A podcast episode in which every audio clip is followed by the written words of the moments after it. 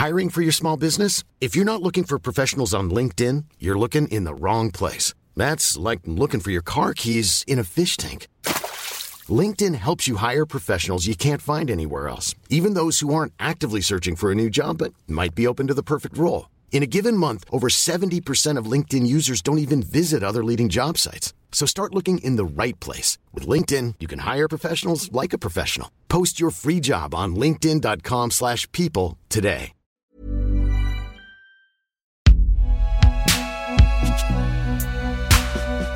Un podcast Binge Audio.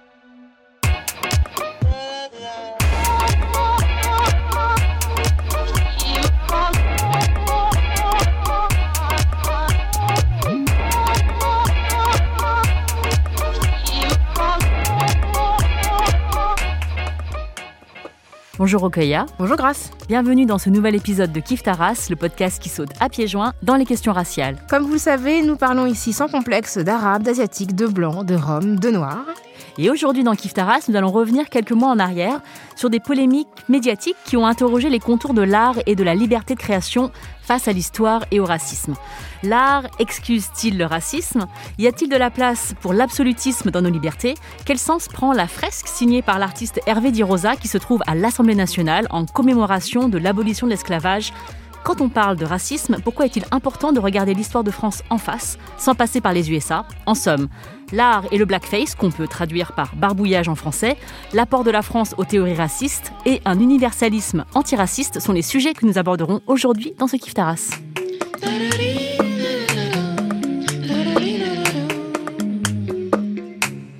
Et pour en parler, nous avons invité Mam Fatounian qui partagera avec nous son expertise sur la question.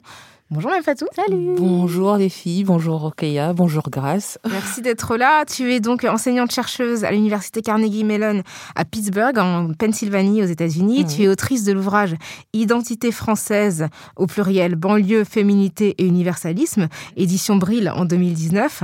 Tu es aussi la réalisatrice d'un documentaire qui s'appelle Marianne Noire, qui date de 2016. Et tu as participé à l'ouvrage collectif Racisme de France, racisme au pluriel, dirigé par Omar Slaouti et Olivier Lecourt-Grand-Maison, et qui vient de paraître aux éditions La Découverte. Ouais, où donc j'ai fait le, le- le chapitre sur la négrophobie. Oui, c'est un thème qui va venir de manière récurrente dans cet entretien qu'on va avoir avec toi aujourd'hui. Et dans Kif Taras, on a un rituel. Quand on commence à parler des questions raciales, on demande à notre invitée si elle se situe sur l'échiquier racial et si oui, comment. Par exemple, Rokhaya est perçue comme une femme noire, moi comme une femme asiatique, et toi, Mme Fatou, comment tu te définirais si tu te définis? Bah, je suis Mam. Je suis Mam Fatou, je suis une fille, je suis une mère, je suis une copine. Euh, Je travaille, je ris, je danse, euh, je fais de la recherche, euh, j'emmerde un peu les gens des fois. Je sais pas si on peut dire les gros mots, mais voilà, je suis Mam. je suis moi. Et je suis une femme noire. Et est-ce qu'il y a un moment dans ta vie où cette, tu as réalisé que tu, es noire? Bah, moi, j'ai grandi entre la France et le Sénégal, donc c'est une expérience assez particulière de, de grandir euh, tantôt en contexte euh, majoritaire et de tantôt d'être en contexte de minorité. Et c'est vrai que j'ai eu très très tôt euh, cette évidence que l'expérience d'être mam au Sénégal dans les années 90 et de grandir en tant que d'être mam au Sénégal à Lyon à la fin des années 90, voilà, faisait que j'étais deux personnes différentes et il y avait une espèce de schizophrénie qui se développe par rapport à à la manière dont on se perçoit, à la manière dont on est perçu. Et moi, cette schizophrénie, j'ai essayé de la comprendre et j'en ai fait mon travail, ma recherche. Donc, qu'est-ce que c'est que l'identité? Comment est-ce qu'on se perçoit? Comment est-ce qu'on est perçu par les autres? Qu'est-ce que c'est que d'être noir euh, dans notre espace aujourd'hui? Alors, euh, Mme Fatou, on va revenir euh, sur euh, un événement qui s'est produit il y a peu. On va remonter le temps à quelques mois quand la France a été secouée par un débat euh, médiatique dont tu étais une des instigatrices.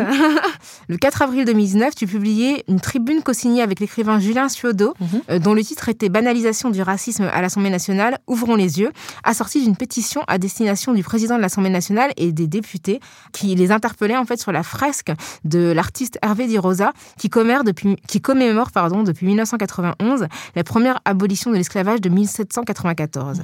Alors dans ce texte, vous déploriez notamment l'imagerie hésitant entre Banania et Tintin au Congo, on vous cite, les lèvres surdimensionnées, les yeux exorbités et ses sourires béats et carnassiers. Mhm. Est-ce que tu peux nous raconter la genèse justement de cette initiative? Donc, je suis invitée à l'Assemblée nationale pour euh, la projection de mon, de mon film Marianne Noire, qui est un documentaire sur les parcours de sept femmes afro-françaises.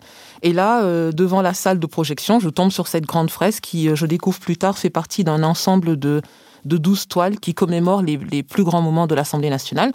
Et là, je, tombe sur Banania, Tintin au Congo à l'Assemblée nationale. Et je suis saisie. Et mon saisissement est doublé lorsque je me rends compte que cette toile-là, cette fresque-là, dans cet endroit-là, commémore l'abolition de l'esclavage. Quand tu dis banania, c'est-à-dire que ce sont des visages noirs qui ont vraiment une apparence. Voilà, euh, c'est vraiment des grands visages noirs, très très noirs, une couleur qui en plus est surnaturelle et vraiment qui n'est pas naturelle, très noire, avec des lèvres rouges, d'un rouge vif, surdimensionné, des yeux globuleux, des dents carnassiers, l'imagerie banania. Et quand on dit l'imagerie banania, tout le monde sait de quoi on parle. Et là, donc, avec mon ami, complice, l'écrivain et professeur Julien Siedo à Bryn on lance cette pétition pour demander non pas la destruction de l'œuvre, ça c'est important, mais son retrait de l'Assemblée nationale. Parce que pour nous, cette œuvre était historiquement inacceptable, elle était politiquement incompréhensible. C'était une insulte aux victimes de l'esclavage, à leurs descendants, et une insulte à la France par rapport à elle-même, parce que la France ne peut pas commémorer l'esclavage, l'histoire de l'esclavage de cette façon. Et pour nous, toutes ces fautes-là, elles étaient aggravées par la pérennité de cette œuvre qui est à l'Assemblée nationale depuis 28 ans. Et nous avons posé la question, est-ce que c'est volontaire? Est-ce que c'est une ignorance? Est-ce que c'est un lapsus? Ou est-ce que là, on a un des développements de ce qu'on appelait, nous, les angles morts de notre histoire coloniale? Et les réactions ont été assez intéressantes. Ah bah, justement, les réactions, donc, euh, elles ne se sont pas fait attendre. On vous a accusé en retour de censure, donc euh, je cite, hein, de tyrannie des minorités, repentance mémorielle, business de la race et concurrence victimaire. Qu'est-ce que pour toi cela dit de la France et euh, de notre rapport à notre histoire, notamment de l'esclavage? Oui, non, non, on a, on a tout entendu, comme tu dis. Euh, donc, on était des terroristes intellectuels, euh, racistes, antiracistes, ça c'est intéressant. On nous a dit que voilà, ce peintre dessinait tous ses personnages de la même façon, ce qui était faux. J'ai fait faire une recherche par mes étudiants qui ont trouvé qu'il euh, avait 12 types de nez, 23 types de dieux, 22 types d'oreilles, ce qui lui laissait quand même une probabilité assez importante de ne pas pondre quelque chose comme ça. Et pour nous, ce déni-là, et même si c'était le cas, même s'il peignait tous ses personnages de la même façon, on sait que noir et blanc ne sont pas soumis au même type de représentation est ce déni, ce refus de nous écouter. Pour nous, ça disait quelque chose d'assez important de ce que j'appelle le racisme à la française, le fait de se réfugier derrière euh, ben, les excuses qu'on a, pu nous dire, par exemple, euh, vous êtes trop sensible, vous ne comprenez pas que c'est de la satire, c'est de la caricature dans la plus pure tradition française. L'artiste ne peut pas être raciste, il a travaillé avec des artistes africains en Afrique, avec des artistes caribéens à Miami. L'art est libre, libre de choquer, ça c'est la Ligue des droits de l'homme. Donc on a eu un arc comme ça, un consensus extraordinaire qui partait de l'extrême gauche, donc la Ligue des droits de l'homme, à l'extrême droite française, qui pour nous montrait quelque chose d'assez important, qui est le, le déni, la compréhension française de ce qu'est le racisme.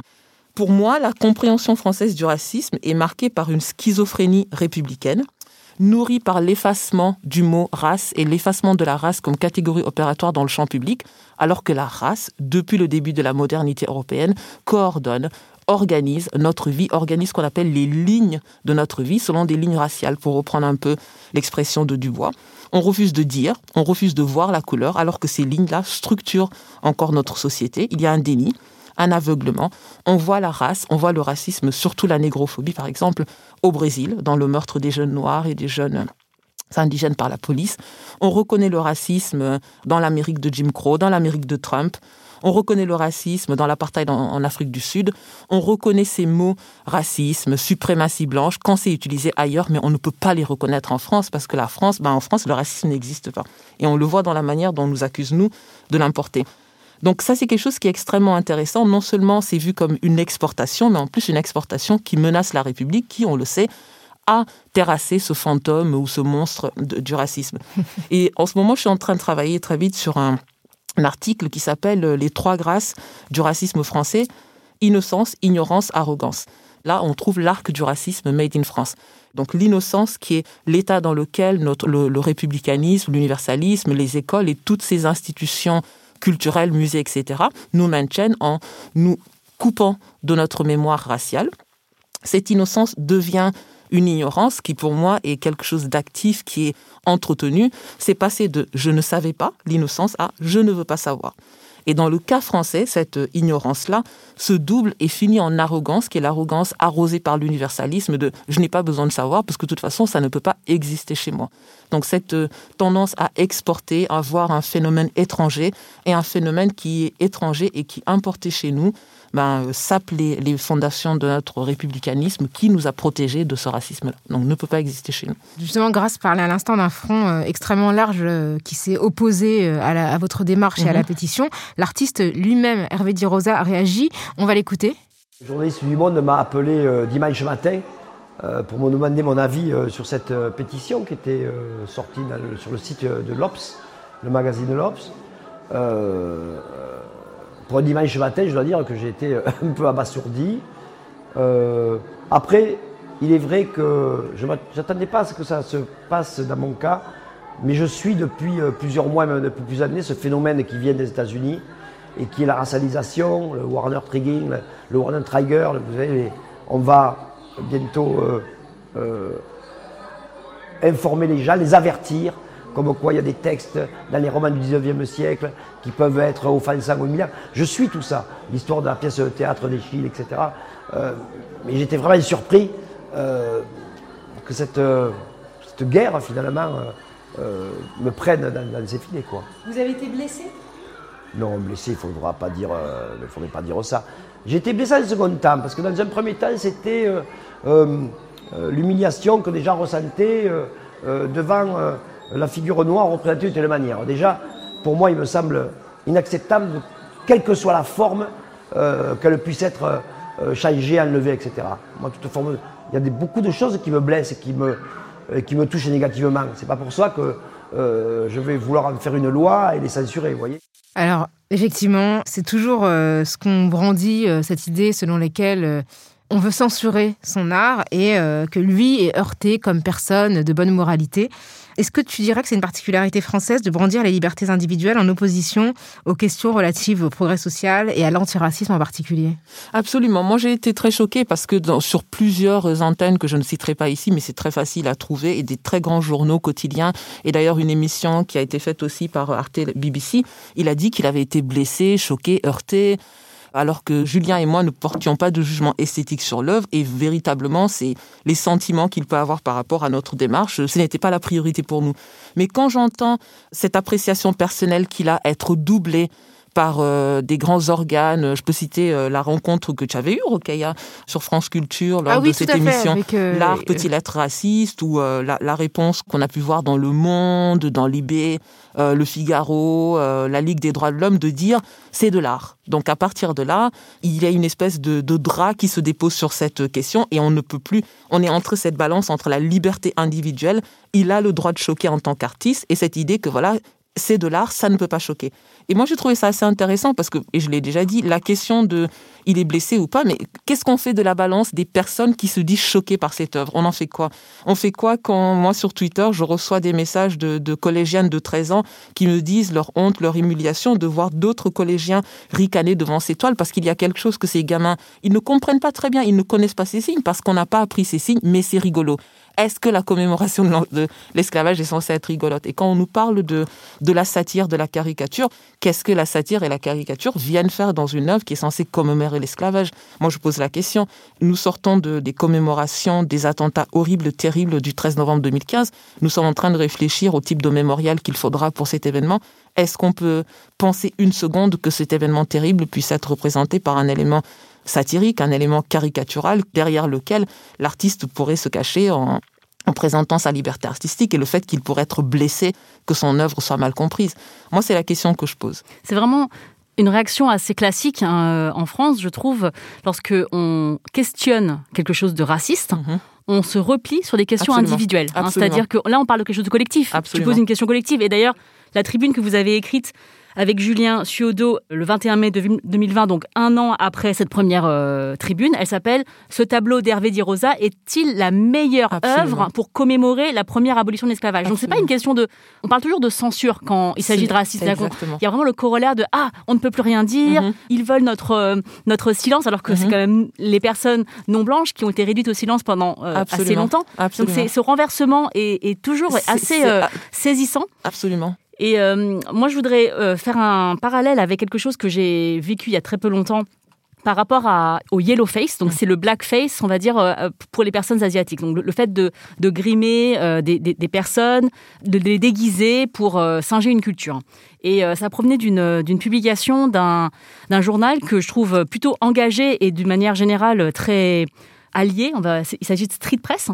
Et ils avaient fait un article très bien, hein, au demeurant par une personne concernée qui, est un, journaliste sur les Roses d'Acier, qui est mhm. un syndicat de travailleuses du sexe dans, à Belleville. Et pour illustrer cet article, ils ont choisi une, des illustrations de personnes à la peau jaune. Donc il y a plusieurs illustrations et que des personnes qui, euh, qui sont euh, donc à la peau jaune. Et ça m'a été envoyé par une personne, par une illustratrice qui s'appelle Maïri. Elle m'a juste dit qu'est-ce que tu en penses? Et l'une des réponses de Street Press a été euh, je comprends que ça puisse surprendre, mais nous n'avons pas tiqué car nous travaillons souvent avec cette illustratrice qui colore régulièrement en jaune ou bleu ses persos. Donc je les ai contactés, je leur ai dit c'est exactement la même mhm. défense que Hervé Di Rosa ou que les gens disent, c'est-à-dire que ah bah, j'ai toujours fait ça. Donc, bah, c'est pas raciste puisque j'avais pas l'intention de choquer. Donc, on se passe encore sur le, terrain très individuel de l'artiste, de défense de l'artiste, et on, met de côté des revendications qui sont euh, ceux d'une et même quand on veut bien faire, c'est-à-dire que la commémoration de l'esclavage, bah comme euh, parler du quotidien travailleuse du sexe chinoise, c'est des choses qui sont louables. tu vois, je trouve ça complètement intéressant. Et c'est exactement c'est le cœur de l'article que j'écris donc les trois grâces du racisme français innocence, ignorance, euh, arrogance.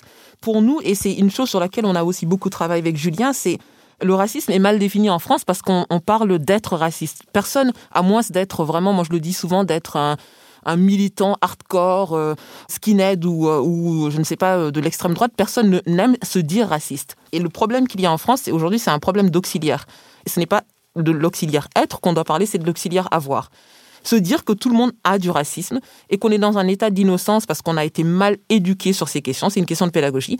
Mais à part du, moment où quelqu'un te dit tu as fait quelque chose de raciste et qu'il le pointe, ce n'est pas à toi de dire est-ce que je pense que je pense que essayer de se déplacer et c'est ce problème qu'on a en France de se déplacer, de se mettre à la place de l'autre qui a toujours été euh, muté, qui a toujours été et qui aujourd'hui te dit ben j'ai pas envie d'être peint en jaune, j'ai pas envie euh, qu'on me blackface et d'avoir l'humilité de se dire voilà peut-être je ne suis pas raciste mais j'ai du racisme en moi et il y a des raisons historiques et culturelles à avoir ce racisme. Et à partir de là, maintenant qu'on me l'a pointé, qu'est-ce que je fais pour le changer?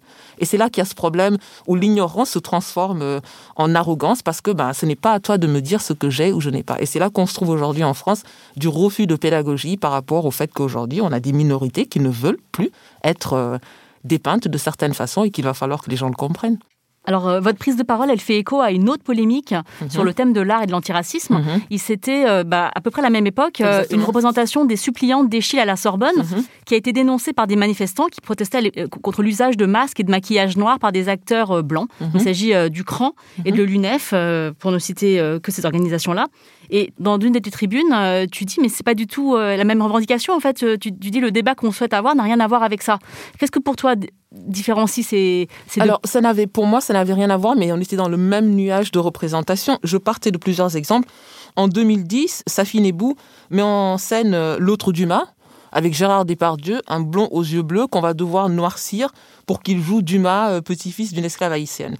En 2015, Luc Bondy met en scène au théâtre de l'Odéon euh, Othello, qui est l'une des rares pièces du, répertoire classique européen avec un noir dans le rôle titre. Et on va prendre Philippe Torreton, qu'il va falloir noircir. Et Bondy nous dit, euh, devant la polémique, ouais, mais on va arrêter, regardez la, la magnificence de la mise en scène et des acteurs, au lieu de parler de la race n'a rien à voir dans la pièce. Quand même, Othello, Othello, c'est quand même, on parle de la différence. Et là, on retombe, pour moi, on a perdu beaucoup de temps et on va revenir, j'espère, sur ça, sur cette euh, tendance à, à beauté en touche, sur cette tendance à mettre à l'extérieur, à sur cette tendance à dire ça vient de l'étranger, c'est pas chez nous, qui évite l'ancrage. Par exemple, sur Échille, on a perdu tellement de temps aux suppléantes à dire est-ce que c'est raciste, c'est pas raciste, les masques, machin.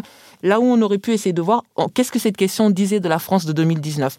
Pourquoi? Ben, Échille euh, nous peint des suppléantes qui, on nous dit, sont des filles euh, brunies par le soleil euh, d'Égypte, qui ont la couleur de la terre du Nil, donc on sait qu'elles sont noires. Mais à son temps, il y a une raison pour laquelle il leur met des masques ou il les brunit, parce que peut-être qu'il n'avait pas de d'actrice de cette carnation. Et pourquoi en 2019, alors que des actrices et des acteurs noirs galèrent à trouver du taf, à monter sur des scènes, qu'on nous dit qu'on est obligé de noircir des comédiens blancs et blancs pour jouer des rôles de noirs? Ça, c'était une question. Ça, ça nous faisait ancrer le débat sur des questions franco-françaises au lieu de perdre un temps fou à se dire ah mais est-il raciste? Mais ces gens sont fous donc c'est ça le problème et moi quand je parle de d'indigéniser ces débats, de les ancrer. C'est là la question, la, nécessité de franciser ces débats, de les ancrer dans notre histoire, de les ancrer sur notre territoire, de les ancrer sur notre espace, de les ancrer dans notre langue.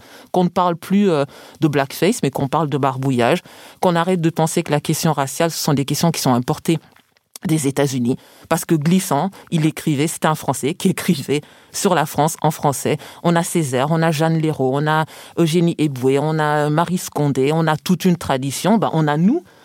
Donc ce sont des questions françaises. Il y a un moment où il va falloir qu'on accepte, qu'on parle. Je vais prendre l'exemple du, barbouillage. Moi, il y a quelque chose qui me frappe souvent quand il y a des polémiques comme ça, euh, les suppléantes, Dunkerque, le, bal des Noirs à Dunkerque, la polémique de Griezmann je regarde les journaux et à chaque fois, c'est expliqué. Il y a une espèce de pédagogie qui se fait. Alors, le blackface c'est une euh, pratique théâtrale venue du 19e siècle, les minstrel shows, Jim Crow. Je dis, mais, mais non, il y a une histoire française du blackface qui, d'accord, on le sait, le, ce grimage est là depuis l'Antiquité. Il y avait des traditions où les paysans se grimaient pour rythmer le changement des saisons. Il y avait aussi quelque chose de l'ordre de la subversion où euh, le riche pouvait devenir faux. Et c'est comme ça qu'on gardait aussi la paix sociale en permettant pendant un mois ou deux à toutes les pulsions de se libérer. Et euh, à partir de la modernité européenne, ce rite, ce maquillage va se teinter sans jeu de mots, va se colorer de ce besoin que l'Occident va avoir de se civiliser en créant un miroir du non civilisé. Et à partir de là, le grimage en noir va avoir une teinte, se grimer en noir, et on le voit dans les manuscrits du théâtre. J'ai une amie, une très bonne amie, Noémie Njai, qui travaille sur ça, sur le théâtre euh, prémoderne, où le grimage en noir va avoir un sens. C'est être le sauvage, c'est être celui qu'il faut civiliser, c'est être Satan, c'est être le diable. Donc, prendre toutes ces teintes euh, négatives-là. Et donc, moi, je trouve ça extrêmement intéressant. Par exemple, pendant le, bal des Noirs, et je vais terminer sur ça, on a 10 000 personnes qui sont dans les rues de Dunkerque, euh, bah, habillées comme euh, les deux personnages de la fresque de Dirossa, avec des os pris au boucher dans le nez. Mais le, maire de, d'hiver gauche de Dunkerque, euh, Patrice Vergrit, nous dit bah non, c'est français. C'est pas raciste, c'est la liberté, l'égalité, fraternité. Parce que pendant un mois, euh, tout le monde est libre de faire ce qu'il veut dans les rues de Dunkerque. C'est l'égalité parce que derrière euh, la, la suite, on ne sait pas qui est patron, qui est manœuvre, qui est paysan. Et c'est la fraternité parce que tout le monde est content. Donc il nous dit que c'est français. Donc à partir de là, pourquoi aller chercher On va se dire, ben, le blackface aux États-Unis, dans l'Amérique de Jim Crow, c'est mauvais, mais dès que ça traverse l'Atlantique, comme ça, l'universalisme le stérilise et c'est encore mieux que le vaccin du Covid, c'est bien chez nous. Et ce qui est intéressant, quand tu dis que tout le monde est content, justement, tout le monde n'est pas content parce qu'en fait, les alertes sont venues d'un Carquois qui était noir. Absolument, Qui ne se retrouvait pas dans ce, dans ce bal. Absolument. Euh, où effectivement, il y avait non seulement la coloration de la peau, mais aussi des perruques, ah, des vêtements extrêmement, extrêmement. Des, des os, mais des vrais os qui sont donnés par les boucher du coin. On est, c'est absolument terrible. Et cette idée de dire tout le monde est content, mais c'est qui tout le monde? Et qu'est-ce qu'on fait pour revenir à la question de grâce Qu'est-ce qu'on fait des voix des associations antillaises à Dunkerque, des associations bah, noires euh, en France qui disent euh, nous ne voulons plus de ça? Moi, je trouve aussi que cette euh, volonté d'importer des termes, mhm. alors que les notions sont théorisées mhm. ici, en, France, absolument. en partie, ça veut aussi dire beaucoup sur notre volonté de, comme tu disais tout à l'heure, de d'étrangeriser. Exactement, de se dire que ce problème-là, c'est pas le nôtre. Nous, on, est exemple de racisme et mhm. On dit, on parle du blackface. Donc là, moi, quand j'ai lu le texte que tu as coécrit avec euh, Maboula Soumaoro, qui s'appelle euh, Du besoin de traduire et d'ancrer l'expérience noire dans l'Hexagone, et, et moi j'ai découvert le mot barbouillage en vous lisant. depuis, j'utilise ce mot parce que je trouve que c'est très important de justement C'est un mot qui est dans les textes du XVIe siècle. Après, il peut déranger, mm. c'est enfantin. On va parler de face de noiro. On contre, mais ça existe en français. Et on sait quand on connaît l'importance de la langue dans l'établissement de l'identité nationale, ce qui n'existe pas en français n'existe pas dans notre mémoire. On le voit pour le mot blackness. On ne veut pas. Mais même les blacks, c'est-à-dire que les, noirs, quand on dit les blacks, c'est un évitement, c'est un contournement de la langue qui, nous évite de se dire qu'on est raciste. bien sûr. Mais, et, de la même manière, tu parles de blackness, mais même Black Studies, donc les, études, euh, qui portent sur euh, les, euh, bah, les communautés noires, les, la pensée noire, enfin tout ce qui est lié à... sur les Africains ou sur les Afro-Américains, mais pas sur les Afro-Français, qui d'ailleurs est un terme condamné parce que c'est un terme qui met en trait d'union l'identité française, dont on nous dit qu'elle est une et indivisible, elle ne peut pas être mise en trait d'union par l'ethnie, la race, la religion, etc. Et c'est quelque chose qui est assez large parce qu'on parle de gender studies, on parle de mhm. whiteness studies, on parle. Il y a aussi des concepts quand ils sont pas traduits, enfin quand ils sont traduits, pardon, ceux-là ils sont pas traduits, puis il y en a qui sont traduits, ou mal, traduits. Donc c'est ce qui, quand on parle d'affirmative action et qu'on l'appelle la discrimination positive, euh, voilà, c'est mal traduit, ça induit quelque chose, ce n'est pas neutre. C'est pour, c'est pour euh, légitimer un rejet. Je veux dire, qui peut être d'accord avec la discrimination, Personne positive, ouais, ça. même plus, plus, plus. C'est même racisme anti-blanc parce qu'en anglais c'est reverse racism. Donc ça veut mhm. dire c'est la, la discrimination inversée. du, euh, du, plus faible vers le plus fort, mais là on sait ouais, ici c'est ciblé contre les blancs et c'est. Donc tout ça ça veut dire quelque chose. La, traduction qu'on fait veut dire quelque chose. Alors tu Hiring for your small business? If you're not looking for professionals on LinkedIn, you're looking in the wrong place. That's like looking for your car keys in a fish tank. LinkedIn helps you hire professionals you can't find anywhere else, even those who aren't actively searching for a new job but might be open to the perfect role. In a given month, over 70% of LinkedIn users don't even visit other leading job sites. So start looking in the right place. With LinkedIn, you can hire professionals like a professional. Post your free job on linkedin.com slash people today.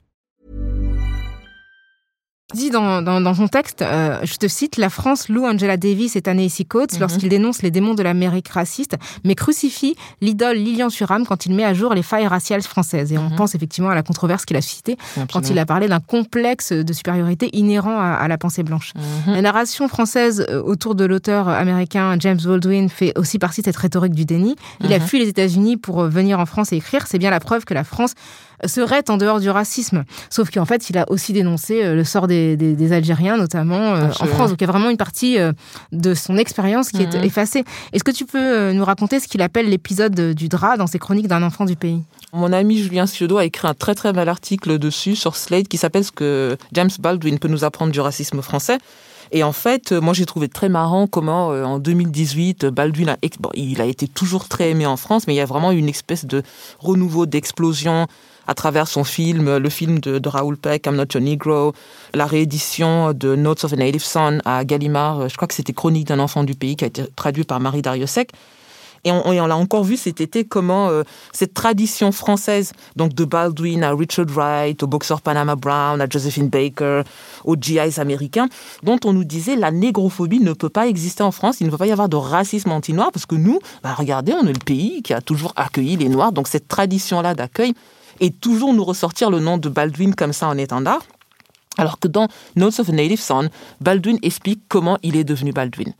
Donc il est en France en décembre 1949 dans un hôtel assez miteux de, de Saint-Germain. Et il y a eu une espèce d'affaire comme ça super bizarre. On l'accuse d'avoir volé des draps. On a retrouvé chez lui des draps avec siglés avec l'hôtel d'à côté. Donc il est, embarqué au commissariat.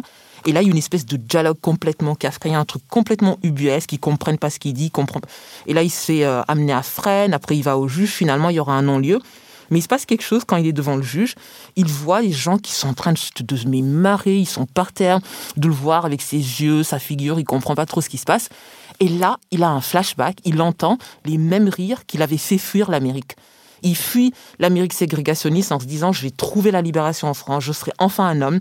Et là, il se rend compte qu'il y a une universalité de ces rires-là, c'est les mêmes rires. Il y a une universalité de sa condition d'homme noir, de New York, de, ben, des États-Unis. Et là, il dit I became Baldwin c'est dans un, un, tribunal à Paris qu'il devient Baldwin. Et donc c'est la France qui a fait de, lui ce qu'il est devenu. Et cet exemple que je donnais dans donc, mon article des particularités de la négrophobie à la française dans cet ouvrage des racismes de France, c'est de dire que l'antiracisme, il est bien quand c'est les autres, quand c'est Angela Davis, quand c'est les, les, Panthères Noirs, quand c'est Chimamanda, quand c'est Ta-Nehisi Coates, quand c'est Martin Luther King.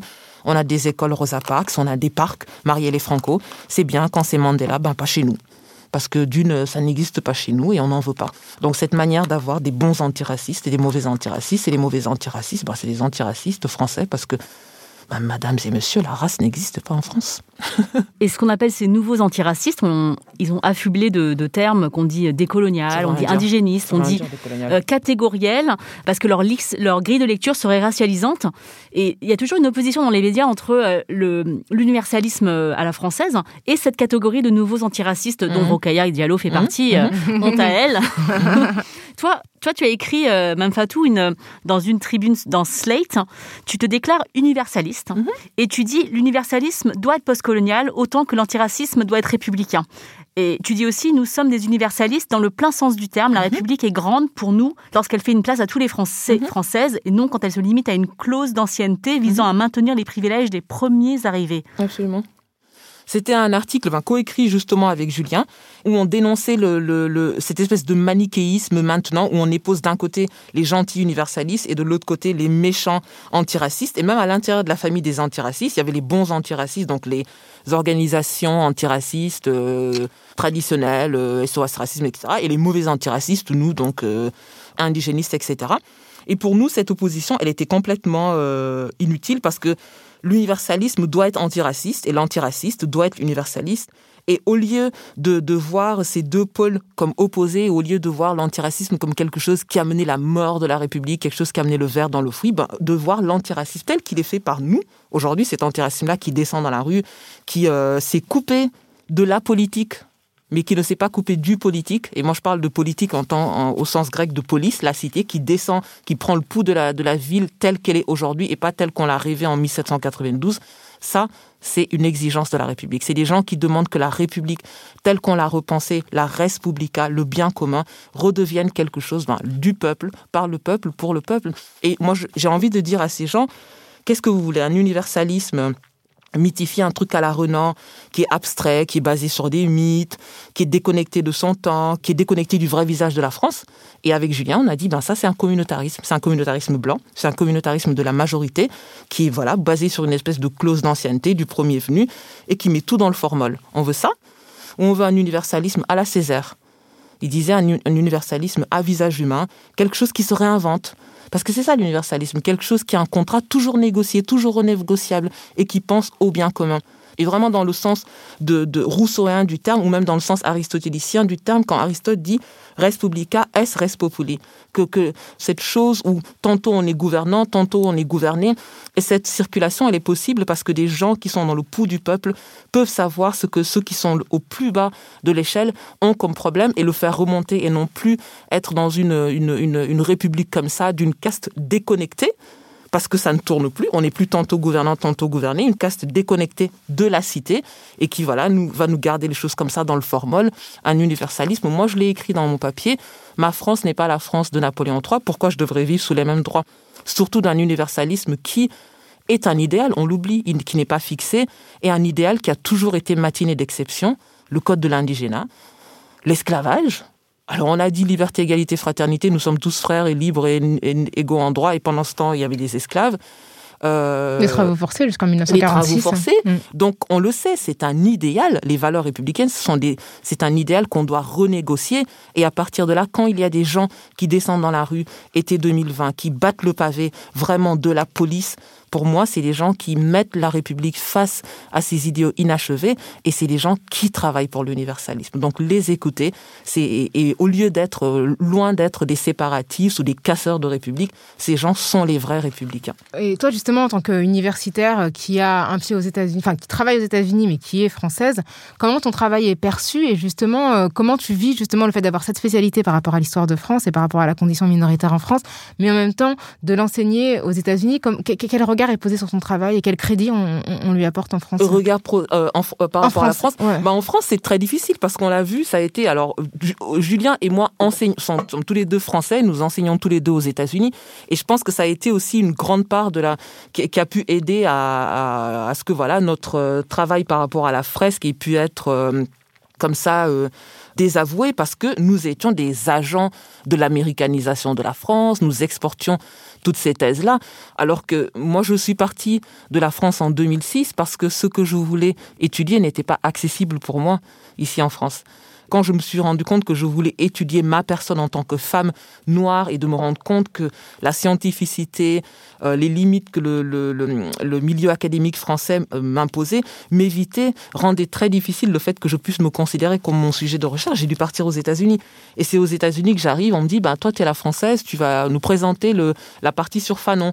Et je demande au prof, mais c'est qui Fanon? Je ne connaissais pas Fanon. Donc c'est aux États-Unis que je découvre Glissant, Césaire, Fanon, Condé, toutes ces choses, et de me dire, je n'ai jamais pensé que la condition noire avait été réfléchie à ce point par des gens, que ça avait été écrit en français, dans ma langue.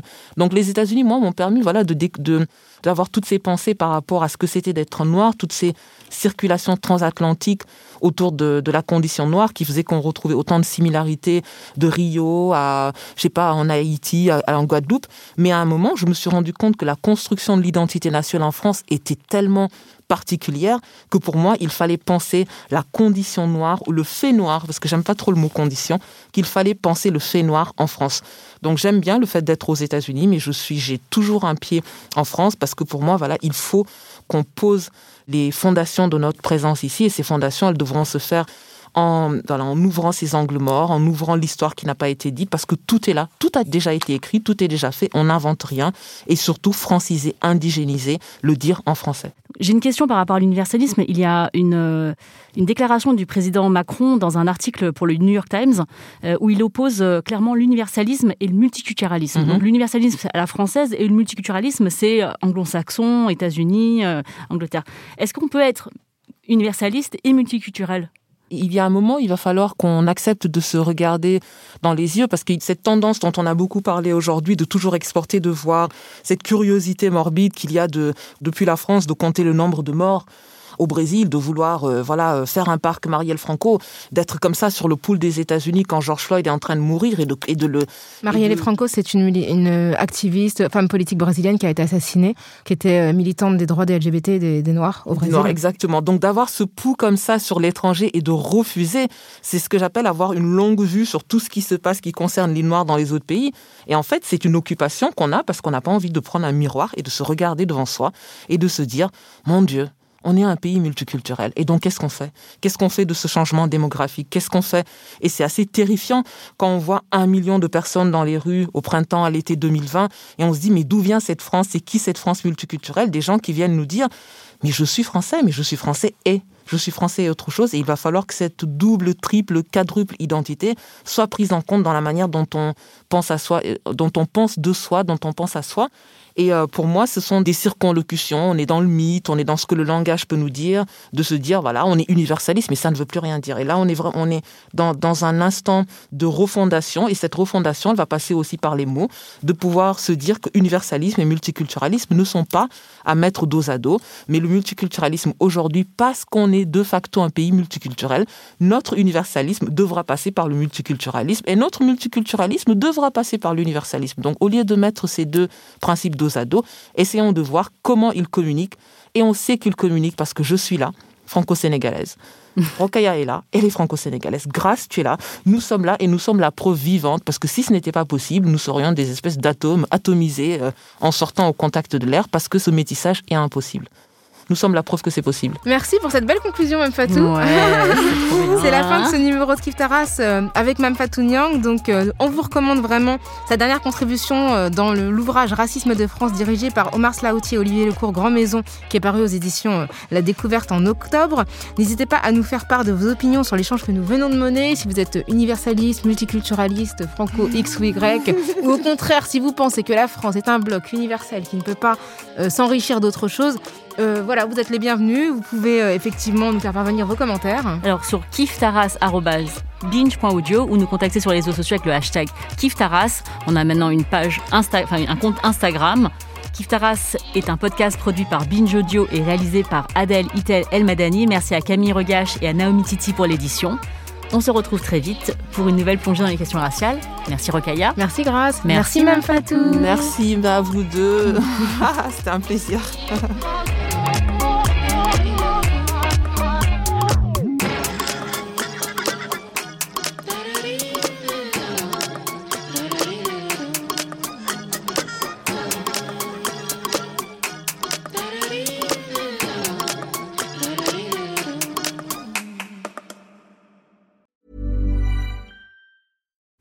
deserves the best, and there's no better place to shop for Mother's Day than Whole Foods Market. They're your destination for unbeatable savings, from premium gifts to show-stopping flowers and irresistible desserts. Start by saving 33% with Prime on all body care and candles. Then get a 15-stem bunch of tulips for just $9.99 each with Prime. Round out Mom's menu with festive rosé, irresistible berry chantilly cake, and more special treats. Come celebrate Mother's Day at Whole Foods Market.